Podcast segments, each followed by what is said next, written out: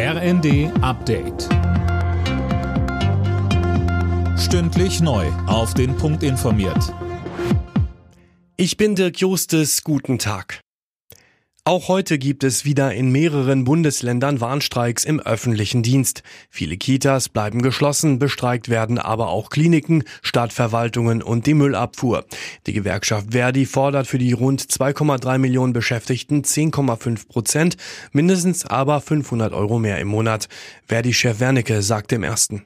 Ich hoffe, dass es ein faires Angebot der Arbeitgeber gibt.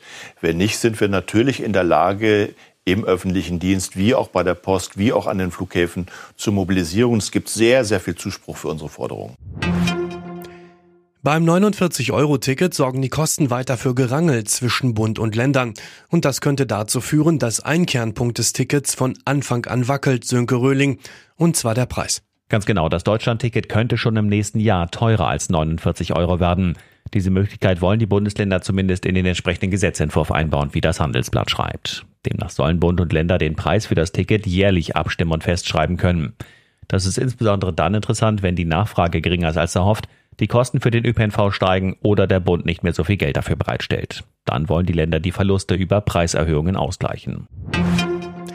In Berlin hat nach der Wiederholungswahl jetzt das Tauziehen um mögliche Koalitionen begonnen. Die CDU als Wahlsiegerin hat SPD und Grüne zu Sondierungsgesprächen eingeladen. Die könnten sich beide aber auch vorstellen, trotz der Wahlschlappe ihr Dreierbündnis mit der Linken fortzusetzen.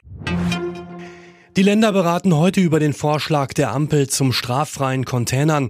Der sieht vor, dass niemand, der Lebensmittel aus dem Müll holt, bestraft wird, außer wenn es dabei zu Sachbeschädigung oder Hausfriedensbruch kommt.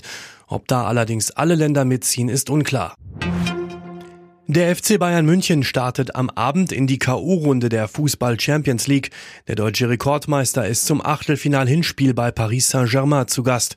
Anpfiff ist um 21 Uhr.